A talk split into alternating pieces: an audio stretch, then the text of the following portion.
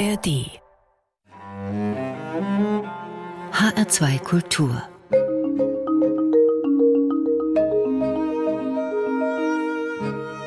Doppelkopf Heute am Tisch mit Konstanze Ohms. Sie ist promovierte Soziologin, systemische Therapeutin und Heilpraktikerin für Psychotherapie und leitet als solche die Fachberatungsstelle Gewaltfrei Leben. Die richtet sich an Frauen, Lesben, bi, trans, nicht-binäre und queere Menschen, die Unterstützung brauchen, insbesondere nach Gewalterfahrungen. Außerdem ist sie Gründerin des Vereins Broken Rainbow, Mitbegründerin des Vereins Hessisch-Lesbisch und und setzt sich für die Vernetzung lesbischer und lesbisch-schwuler Anti-Gewalt-Projekte ein, das auch auf Bundes- und Europaebene. Ja, und für ihr Engagement erhält sie den Toni-Sender-Preis der Stadt Frankfurt 2023. Mein Name ist Rosemarie Tuchelt. Herzlich willkommen, Konstanze Ohms. Ja, und erstmal herzlichen Glückwunsch zum Preis. Ja, vielen Dank und ich freue mich, hier sein zu dürfen. Der Toni-Sender-Preis wird ja vergeben an, wie es heißt, Frauen, die sich besonders für Gleichberechtigung von Mann und Frau und gegen Benachteiligung und Diskriminierung einsetzen. Sie sind mittlerweile die 15. Preisträgerin und wenn ich das richtig gesehen habe, aber die erste, die sich insbesondere für queere Menschen einsetzt. Was bedeutet der Preis für Sie? Es geht bei dem Preis, glaube ich, um die Grundwerte von Demokratie. Und insofern, ich sehe mich auch als eine Vertreterin oder Verfechterin von demokratischen Grundwerten. Und der Schutz und die Sicherheit von sozialen Minderheiten ist ein zentrales Element, was eine Demokratie auch ausmacht. Und daher finde ich es super gut, dass ich diesen Preis bekommen habe. Es ist aber auch interessant, dass ich tatsächlich so die Erste bin, die ganz offen den Preis für das queerpolitische Engagement bekommt. Zeigt das auch eine größere soziale Anerkennung für die Themen, für die Probleme, die auch damit einhergehen? Ja, das sehe ich schon so. Also gerade wenn ich auch zurückdenke an die Anfänge, also der Verein feiert 20 Jahre Jubiläum dieses Jahr und vor 20 Jahren war es mit Anerkennung oder auch mit finanzieller Unterstützung überhaupt nicht so gestellt wie heute. Und das jetzt ist auch diese Anerkennung, glaube ich, ist ein ganz wichtiger Gegenpunkt gegen die die zunehmende Gewaltbereitschaft und auch Ablehnung und Hass gegen queere Menschen, der wieder erstarkt ist. Ja, das wirkt ja irgendwie paradox. Also auf der einen Seite eine höhere soziale Anerkennung, auf der anderen Seite wird von zunehmenden Gewaltdelikten, von Hassbotschaften berichtet. Wie bringen Sie das zusammen? Können Sie sich das erklären? Queere Menschen sind sichtbarer geworden. Ich glaube aber, dass es mit dem Queersein selber nicht so viel zu tun hat, sondern wir sehen ja einen massiven Rechtsruck in dieser Gesellschaft. Und das geht nicht nur gegen queere Menschen, das geht auch gegen Menschen mit Behinderung oder Beeinträchtigung. Wir haben wieder einen Trend zu konservativen Frauenbildern hin. Also es gibt einen Rechtsruck und die Menschen, die etwas repräsentieren, die Veränderung repräsentieren, auch in neue gesellschaftliche Ordnungen, die sind zum Ziel von Angriffen geworden. Was sehen Sie da als das gefährlichere Moment an, also die Angriffe von rechts außen. Vieles ist aber auch sozusagen anschlussfähig geworden für die Mitte. Absolut, ja. Auch der Sprachgebrauch ist anschlussfähig geworden. Ne? Also wenn ich jetzt von Alice Schwarzer ein Interview im Spiegel lese, in dem sie von Propaganda spricht, von Ideologien spricht, dann merkt man, dass es anschlussfähig geworden ist. Wenn ähm, konservative Politiker wie Andrea Scheuer aus äh, Florida zurückkommen und es super toll finden, was DeSantis da queerfeindliche Politik betreibt und auch frauenfeindliche und sagt, das ist völlig in Ordnung, das ist alles nur ein Modetrend, ja, dann ist es anschlussfähig geworden. Und das ist das große, große Risiko, weil diese Anschlussfähigkeit auch genau das ist, was die Demokratie untergräbt. Sie haben jetzt Andreas Scheuer genannt als einen Vertreter der CSU. Sie haben aber auch Alice Schwarzer genannt, also eine der großen frauenbewegten Frauen, die ja für die Frauen auch sehr viel getan hat. Wieso ist eigentlich auf diesem Gebiet der Streit so entbrannt. Eigentlich könnte man doch sagen, hm, die Themen liegen nicht so weit auseinander. Und doch tun sie es offensichtlich. Ja. Die Vertreterinnen der ähm, ersten oder auch zweiten feministischen Welle haben sehr hart darum gekämpft, dass es Frauenschutzräume gibt und haben sehr hart darum gekämpft, dass sie irgendwie angemessen bezahlt werden und sich etablieren können. Und sie haben sehr hart darum gekämpft, dass ähm, das Thema Gewalt gegen Frauen sichtbar wird. Und jetzt gibt es eine Veränderung, weil der Begriff Frau oder das, was eine Frau ausmacht, viel vielfältiger geworden ist. Und sie sehen da, glaube ich, einfach auch das, was sie erreicht haben, in Gefahr. Und Alice Schwarzer, die ist da ganz klar, die sagt, es gibt nur Männer und Frauen. Sie bestreitet, dass es Transsexualität oder Transgeschlechtlichkeit gibt. Sie sagt, es ist eine Modeerscheinung, es sei schick, trans zu sein und dass es nur sehr wenige echte Transsexuelle, das ist ein Zitat gäbe, mhm. ja. Also eine gewisse Angst vor dem Neuen, vielleicht auch eine Angst davor, dass sich die Fronten aufweichen? Das tun sie aber nicht, das ist ja der Punkt. Aber sie sieht dann natürlich sowas wie Gender Mainstreaming gefährdet, weil sie das offensichtlich nur auf cisgeschlechtliche Frauen bezieht. Ja? Oder die Debatte um Gender Pay Gap. Aber dass beispielsweise Transfrauen tatsächlich auch schlechter bezahlt werden ja? als Männer. Ähm, oder dass es darum geht, wie ein Mensch angeschaut wird, gelesen wird, wenn ein Mensch als Frau gesehen wird, dann wird dieser Mensch auch anders behandelt, nämlich in dieser zum Teil noch benachteiligenden oder abwertenden, in diesem Duktus. Also ich sehe das nicht so und ich sehe auch keine Gefährdung dessen, das, was Frauen erreicht haben oder wovor sie glauben, noch sich schützen zu müssen, aufgeweicht wird. Konstanze Ohms, heute zu Gast im HR2 Doppelkopf. Was tut denn mehr weh? Die Angriffe aus der Frauenbewegung oder die ja von Rechten, nehmen wir AfD oder Rechtsradikale, die ja sehr sich hervortun mit queerfeindlichen Äußerungen? Wenn es nur Äußerungen sind und es nicht sogar zu körperlicher Gewalt kommt. Ja, wir müssen mal sehen, dass ähm, also die äh, Gewalt auch statistisch gesehen vom Bundeskriminalamt deutlich zugenommen hat und dass ein Viertel dieser Hassdelikte also klare Gewalttaten sind. Ja, das hat deutlich zugenommen. Das ähm, hat auch bei Behindertenfeindlichkeit deutlich zugenommen. Ja, oder bei Antisemitismus die Gewalttaten. Das heißt, die Gewaltbereitschaft gegenüber sozialen Minderheiten oder gegenüber ausgrenzenden Gruppierungen, die hat deutlich zugenommen. Das macht es aber für eine queere Community einfacher, ähm, sich zusammenzuschließen, weil der Feind von außen ist mit diesen Altfeministinnen, sage ich jetzt mal, also da geht bei mir schon eine große Enttäuschung auch mit her. Ich bin ja mit ihr aufgewachsen, ja, und der Kampf für gleiche Rechte, dafür stand sie für mich auch mal. Und das ist für mich eigentlich eine der größten Enttäuschungen des Feminismus, die ähm, ich habe. Wie sieht denn die Enttäuschung in Bezug auf eine andere Frau aus? Alice Weidel ist in der AfD einer Partei, die für ihre Queerfreundlichkeit nun wirklich nicht bekannt ist. Sie selbst lebt offen, lesbisch und bringt sich gerade ins Spiel als mögliche Kanzlerkandidatin für diese Partei. Verstehen Sie das? Wir haben uns das am Anfang mal wirklich gefragt, also wie das zusammenpasst und das passt überhaupt nicht zusammen. Das ist eine Partei, die gegen Ausländer hetzt. Ähm, Alice Weidel ist verheiratet mit einer asiatischen Person. Ja? Sie ist lesbisch, verheiratet, lebt im Ausland und ist in einer Partei, die gegen queere Menschen ist, die gegen Migranten ist. Das passt alles nicht zusammen. Aber ich denke einfach nur, es ist vielleicht auch einfach wirklich so ein Ausdruck von verinnerlichtem Selbsthass. Ja, also ich kann mir nicht erklären, wie man in so einer Partei sein kann. Auf der anderen Seite ist es aber so, dass wir zum Beispiel bei den Nazis früher viele schwule Männer hatten. Konstanze Ohms im HR2 Doppelkopf.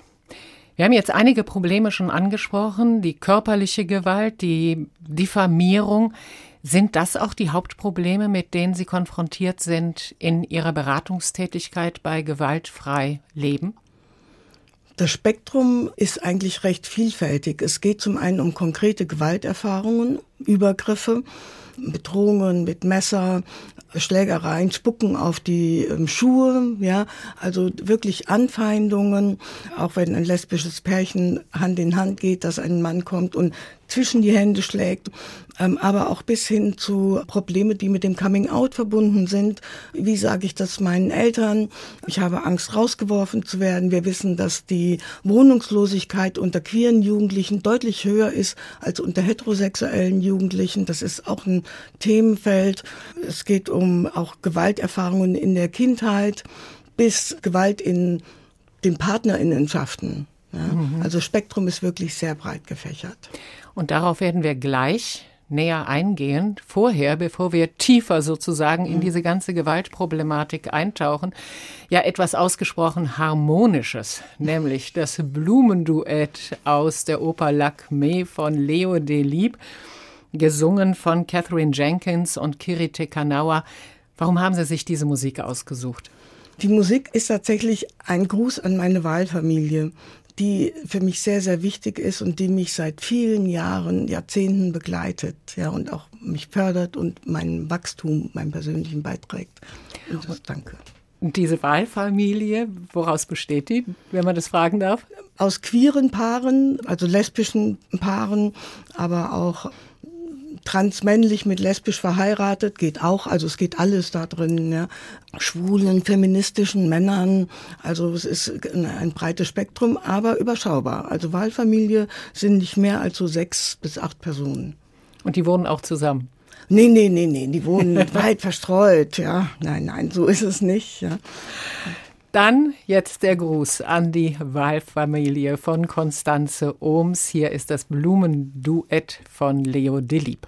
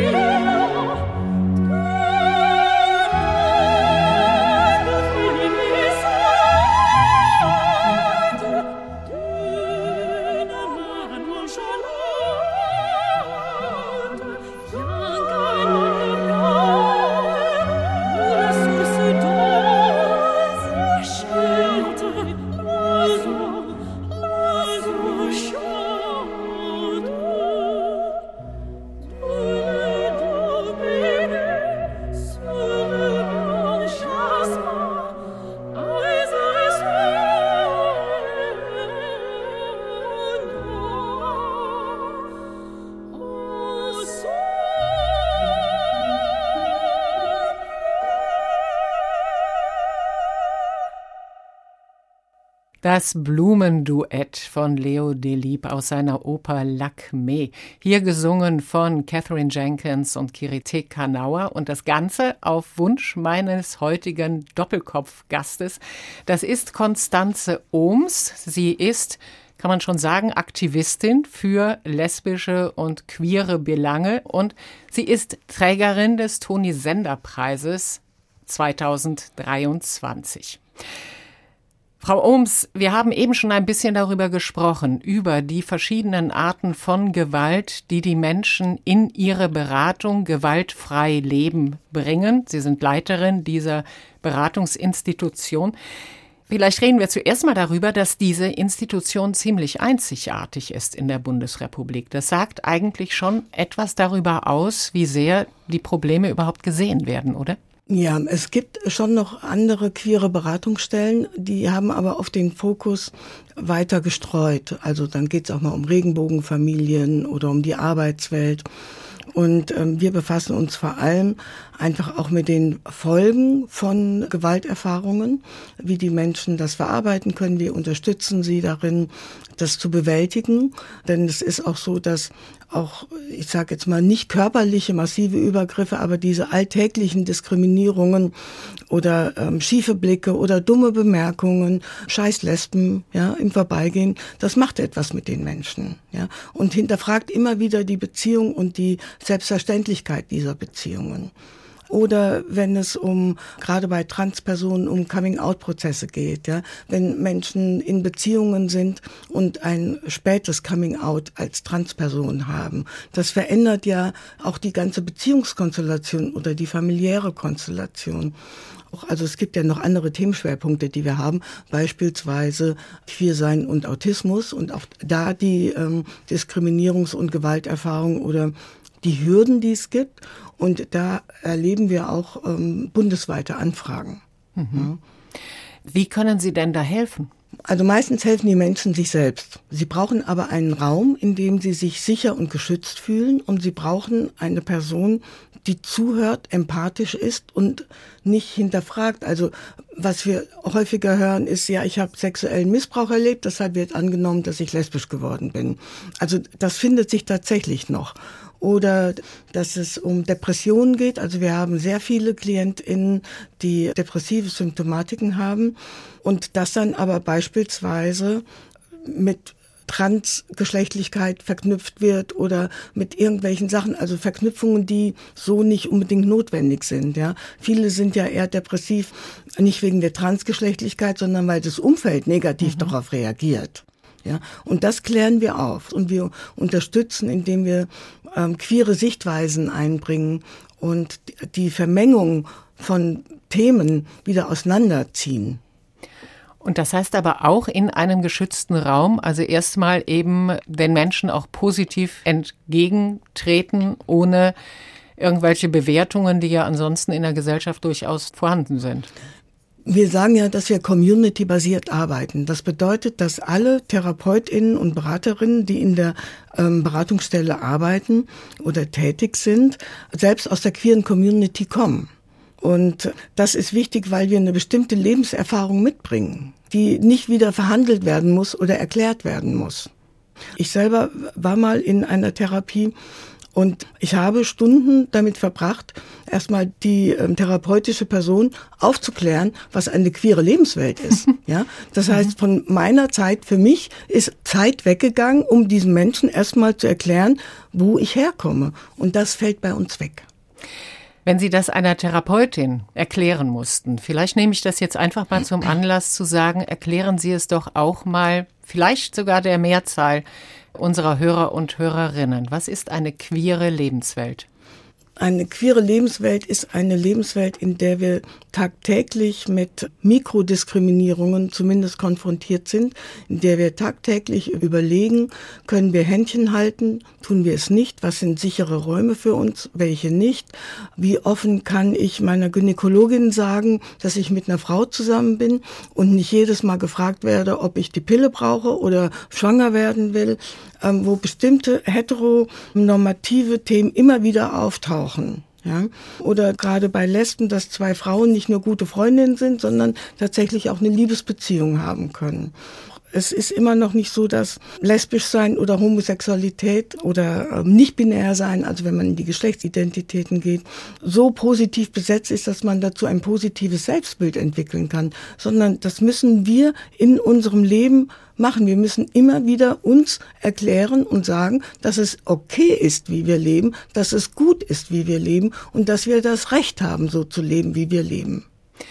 Ich denke ja, das Problem ist wahrscheinlich noch deutlicher, aber korrigieren Sie mich, wenn ich da völlig falsch liege, bei Transmenschen. Also Menschen, denen man ein Geschlecht zuordnet, aber sie fühlen sich in einem anderen und das ist eben dann sehr offensichtlich sich vorzustellen, wie es einem solchen Menschen geht, der einfach mit seinem eigenen Körper hadert. Ich stelle es mir ziemlich schrecklich vor, weil den Körper hat man ja immer dabei. Ja, und das ist auch wieder, wo etwas verdreht werden kann. Ähm, also zum einen will ich mal sagen, dass wir haben sehr viele Transpersonen bei uns in der Beratung. Und es geht dabei nicht nur um ähm, eine Transition im Sinne von, ich bewege mich aus dem mir zugewiesenen Geschlecht raus in das, was ich selbst empfinde, sondern es geht dann auch darum, wie will ich meine eigenen Geschlechtsidentität, also sei das jetzt äh, männlich, weiblich oder nicht binär, auch irgendwie einen Ausdruck verleihen, das mit Leben füllen. Ja? Das ist das eine. Und die Menschen, die zu uns kommen, da kann ich zu 100 Prozent sagen, da ist nichts Schickeria-mäßiges dabei, nichts schicker Modetrend, sondern das sind Menschen, die seit früher Kindheit wussten, dass das, was man ihnen sagt, dass sie sein sollen, nicht sind. Ja? Und dass es ein langer Prozess ist und auch der Prozess, erstmal den Wünschen der Eltern oder der Gesellschaft, die zu erfüllen und in einem Geschlecht zu leben, das aber nie als das eigene wahrgenommen wurde. Und die Körperlichkeit ist ja etwas, da wird ja auch Geschlecht hineingelesen. Wir sagen, ein weiblicher Körper muss so und so aussehen. Ein männlicher Körper muss so und so aussehen. Wenn wir davon weggehen würden, wäre das möglicherweise für die Menschen einfacher. Aber sie sehen natürlich in ihrem Körper immer genau das Bild, wie es auch von der Gesellschaft transportiert wird. Das ist das eine. Es ist also diese Körperdysphorie, so nennen wir das, ja, die Ablehnung des eigenen Körpers.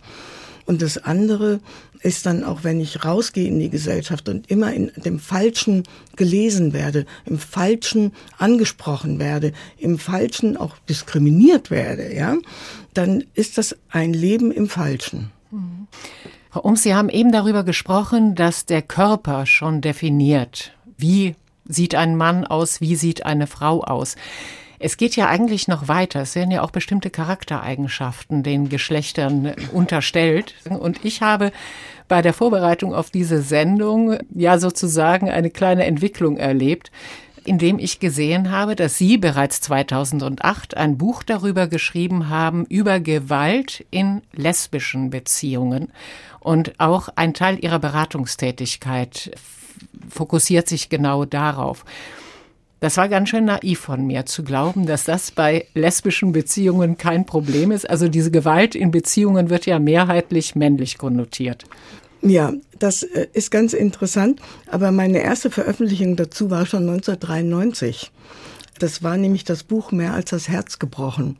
Das war bundesweit und auch europaweit eines der ersten Bücher, die sich mit ähm, Gewaltverhältnissen in Liebesbeziehungen zwischen Frauen befasst haben. Das war damals eine Katastrophe in der lesbischen Community ne, dieses Thema aufzudecken. Ein Tabubruch. Oder? Absoluter Tabubruch, ähm, weil es auch darum ging, wir müssen uns noch gegen die ähm, Lesbenfeindlichkeit der Gesellschaft wehren und dann darf man quasi nicht von innen heraus schmutzige Wäsche waschen. Mhm. Ja, mhm. das hat sich lange gehalten und ist eigentlich bis heute immer noch schwingt das mit. Aber es war schon in den 90er Jahren so sichtbar, auch in den damals noch mehr vorhandenen lesbischen Kneipen, ja, dass es da zu Gewalt kam. Eifersucht mit Schlägereien und Herabsetzungen auch untereinander. Also so massiver Ausdruck von verinnerlichter Lesbenfeindlichkeit. Und das hat mich damals sehr erschüttert.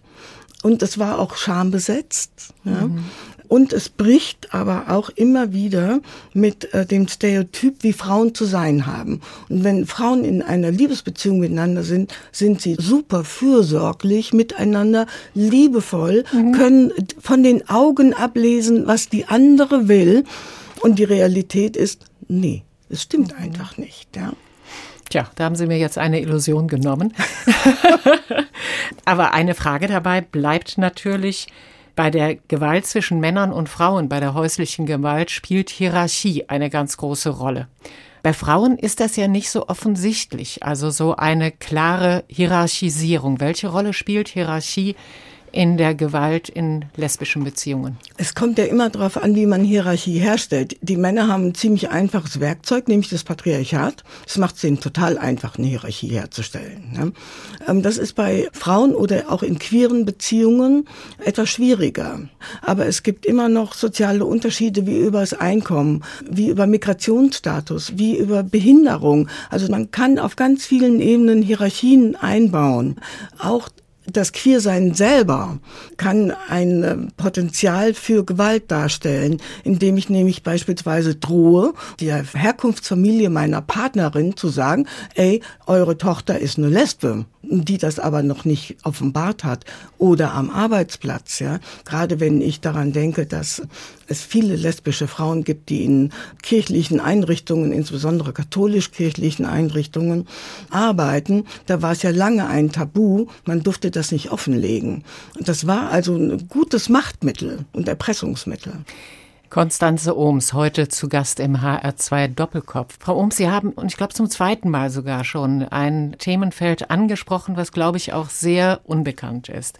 Und zwar geht es da um das Thema Queer und Autismus. Das bieten Sie in Ihrer Beratungsstelle auch ganz offensiv an. Warum eigentlich? Ist da eine besondere Verbindung zwischen diesen beiden Lebensausdrücken? Also es sind Menschen zu uns gekommen, die dem autistischen Spektrum zugehörig sind. Und wir haben dann festgestellt, also zum einen brauchen sie eine andere Beratungsform und ähm, die, die Vermengung von Queersein und Autismus. Ali Schwarzer pathologisiert das wieder und sagt, Autismus ist ja eine psychische Erkrankung und dann ähm, ist eine Variante Geschlechtsidentität Ausdruck dieser Erkrankung. Sehen wir so nicht, ganz klar nicht, sondern wir sagen, bei Autismus, gerade im Erwachsenenalter, den Menschen fehlt ein Filter und sie verstehen häufig soziale Konventionen nicht. Und das eröffnet aber auch den Raum zu überlegen, wer bin ich, was ist meine Geschlechtsidentität. Die sind nicht so angebunden an den Zwang, mhm. zu heterosexuell sein zu müssen oder männlich oder weiblich, weil sie überhaupt nicht verstehen, warum es diesen Zwang gibt. Also es ist eine Freiheit, die sie da haben die dann eben dazu führt, dass diese Menschen auch sagen, ich bin queer und ja. damit gar nicht erstmal selber so viele Probleme haben. Nee, die Probleme haben die anderen. Das ist aber grundsätzlich so. Und die Probleme, die queere Menschen haben, haben sie nur, weil die anderen Probleme haben. Hm.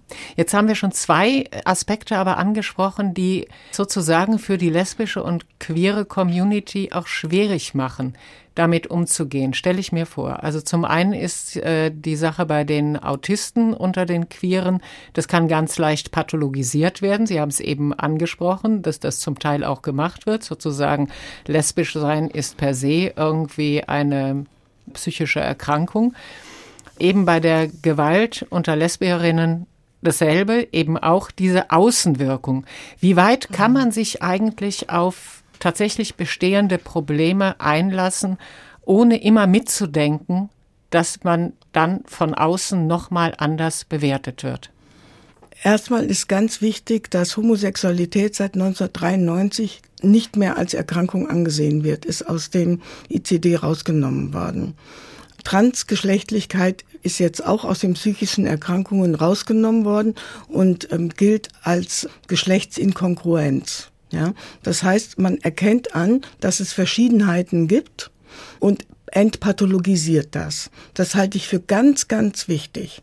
Das heißt aber nicht, dass es in den Köpfen von der durchschnittlichen Bevölkerung schon angekommen ist. Und die Gewalt ähm, in den Beziehungen. Ich finde es mehr als wichtig, das anzusprechen und zu enttabuisieren und auch in die Öffentlichkeit zu bringen, weil wenn man das nicht macht, dann haben die Personen, die von Gewalt betroffen sind, keinen Schutz und keine Unterstützung und die können auch nicht einfach mal in ein Frauenhaus gehen, ja, weil sie erklären müssen, dass die Täterin eine Frau ist. Also versuchen Sie dann, wenn dem überhaupt so ist, vielleicht auch noch zu sagen, das ist ein Mann, aber die Geschichte, die dahinter erzählt wird, die hat Brüche, das wirkt nicht glaubwürdig. Ja. Aber was ist beispielsweise mit schwulen Männern? Die haben überhaupt keine Schutzräume. Was mhm. ist mit Nichtbinären? Was ist denn mit Transfrauen, ja, die von ihrer Cis-Frau misshandelt werden? Ja, die können nicht in ein Frauenhaus gehen. Also das heißt, wir müssen dieses Thema sichtbar machen, um Schutzräume zu schaffen. Konstanze Ohms, Aktivistin für lesbische und queere Belange und Trägerin des Toni Sender Preises 2023. Ja, und damit kommen wir schon zur nächsten Musik. Auf meinem Zettel steht Katie Lang mit einem ja ganz wichtigen Titel innerhalb der lesbischen Bewegung, oder? Katie Lang in meiner Coming-out-Zeit, in der Zeit meiner Identitätsfindung, auch als Lesbe, ähm, war sie eine ganz äh, wichtige Person. Und dieses Lied Constant Craving, das war ja immer auch diese ewige Sehnsucht, geliebt zu werden. Also auch von einer Frau geliebt zu werden und zu lieben. Ja? Also es war ganz wichtig. Dann hören wir jetzt Katie Lang, Constant Craving.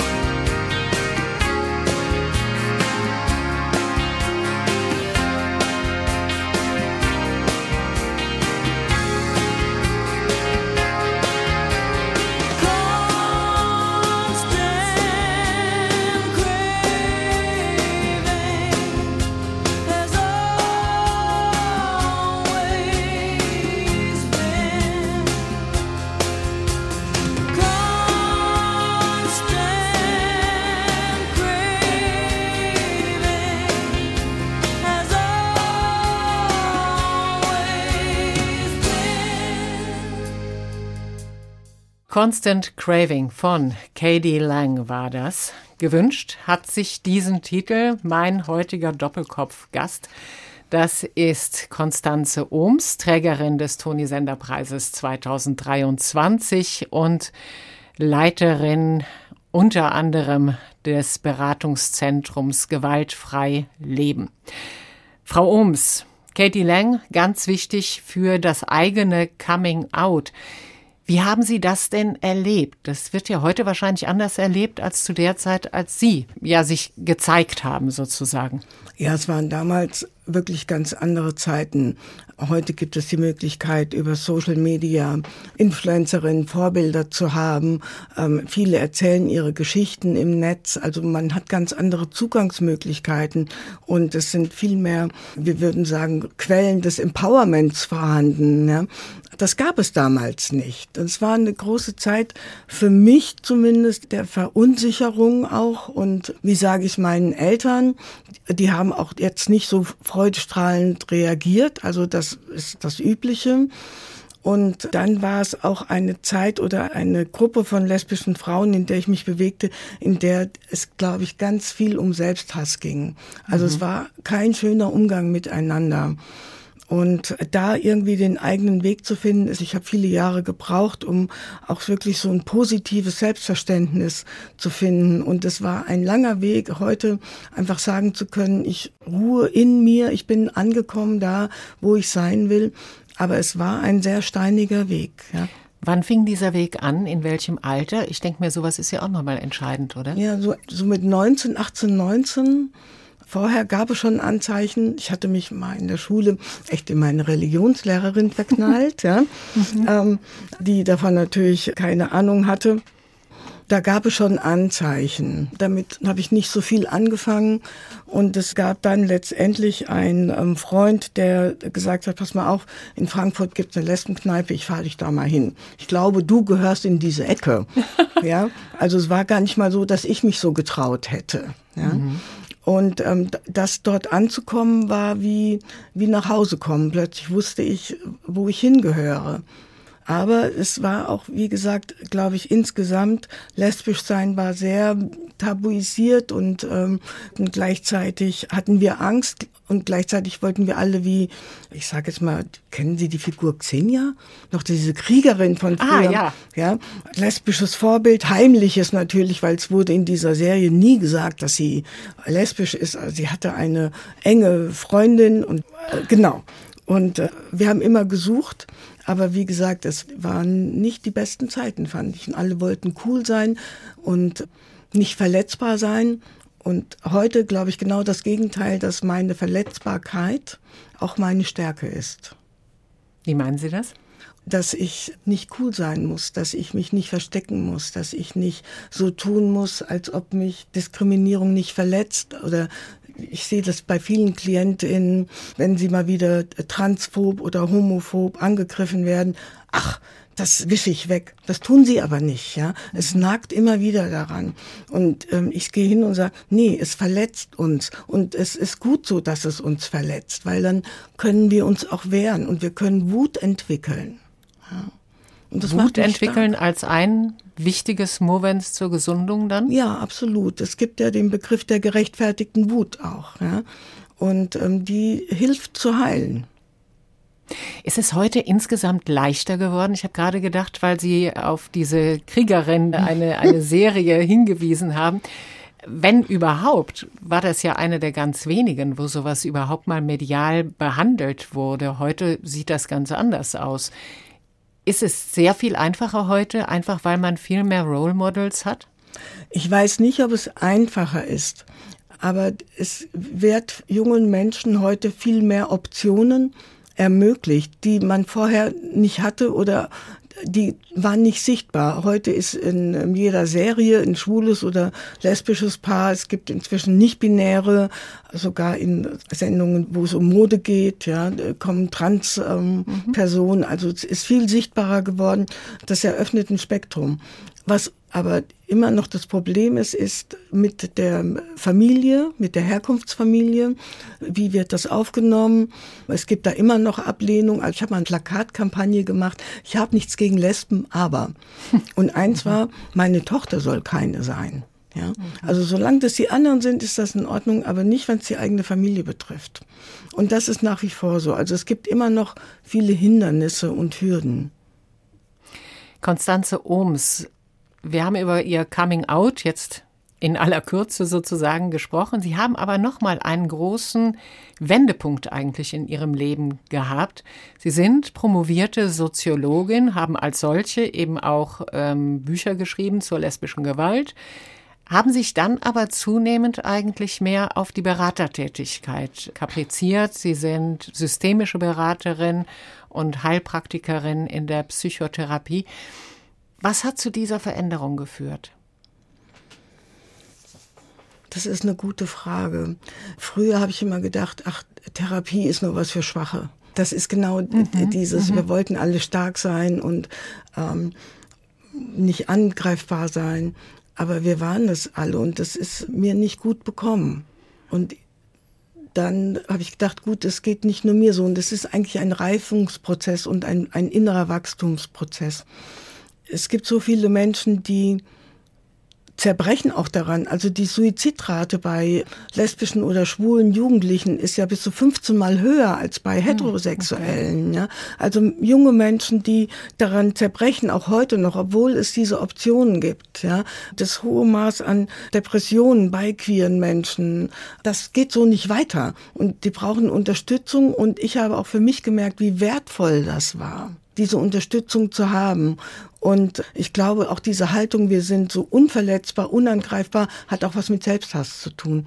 Und das abzulegen und zu sagen, nee, meine Verletzbarkeit ist auch meine Stärke, das hat genau dahin geführt. Frau Ohms, ich würde trotzdem gerne noch über ein Thema sprechen, das vielleicht doch noch die Soziologin in Ihnen eher anspricht. Wenn Sie sich unsere Gesellschaft ansehen, wo würden Sie sagen, müsste sich dringend was ändern, damit auch ja sozusagen das Leben für lesbische Menschen, für queere Menschen einfacher wird und das, worüber wir gesprochen haben, dass also ein Großteil der Probleme über die Außenwelt kommen. Was müsste passieren, damit sich daran etwas ändert? Da gibt es eigentlich zwei Linien. Die eine ist eine grundsätzliche, dass ich sehe, dass momentan ähm, die Demokratie sehr gefordert ist. Also dass wir ähm, starke ähm, antidemokratische Strömungen haben, die ja mit dem Hass gegen soziale Minderheiten wie queere Menschen mhm. ähm, einhergeht. Da muss wirklich viel geschehen.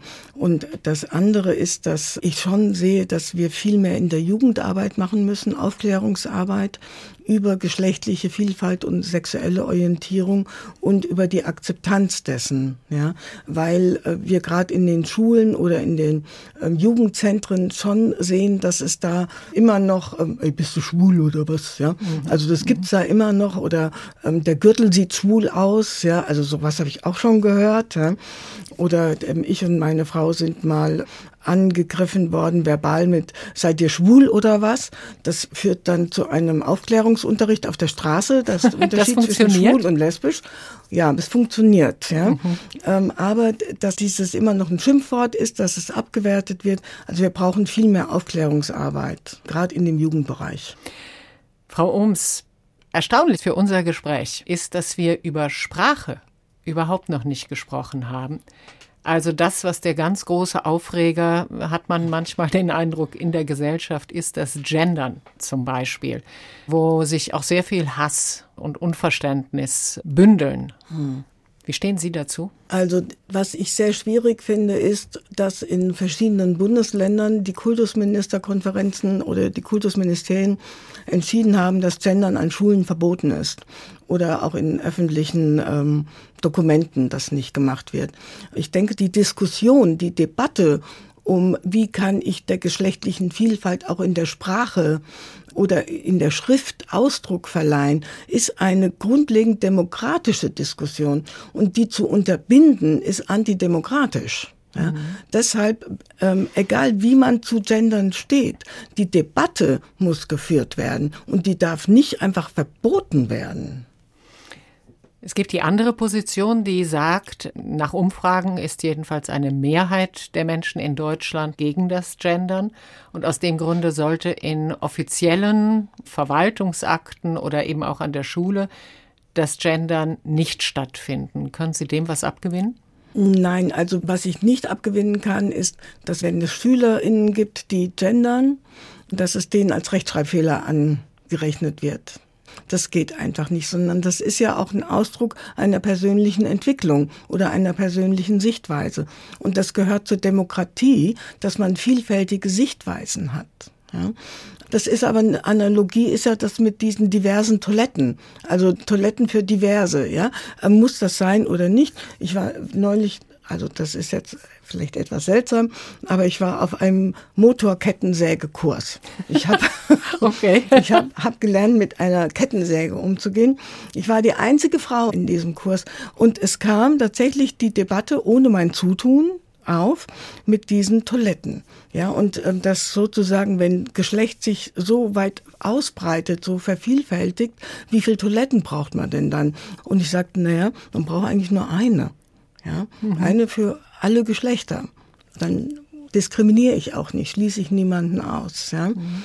Bestimmte Frauen würden Ihnen da widersprechen, die sagen, ich hätte gerne da, wo ich so verletzlich bin, einen Schutzraum, ja? Ja, die Frage ist halt tatsächlich, inwieweit ähm, Übergriffe auf Toiletten noch stattfinden. Mhm. Aber es spricht ja auch nichts dagegen, Frauentoiletten zu haben, Männertoiletten und eine Toilette für alle. Ja, mhm. aber ich brauche keine 30 Toiletten. Also ich sehe da eine Ähnlichkeit, aber diese Verbissenheit über diese Gender-Debatte, die irritiert mich sehr.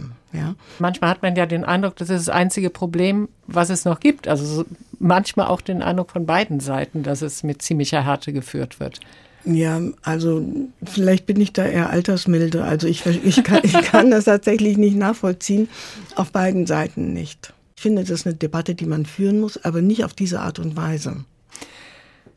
Konstanze Ohms war zu Gast im HR2 Doppelkopf. Sie ist Beraterin, sie ist Aktivistin für queere und lesbische Belange und sie ist Trägerin des Toni Sender Preises 2023.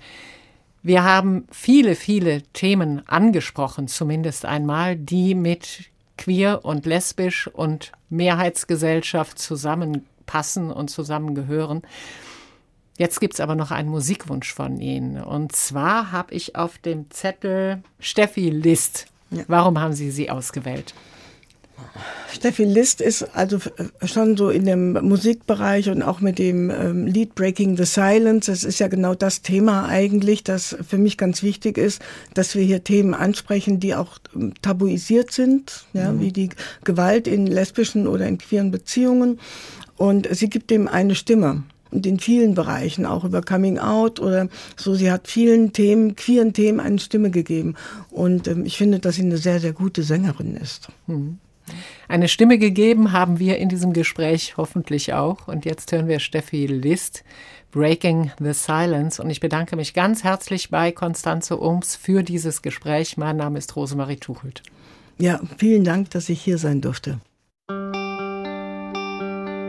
If I can make my silence understood, we could be on the brink of something good. So I pretend to question.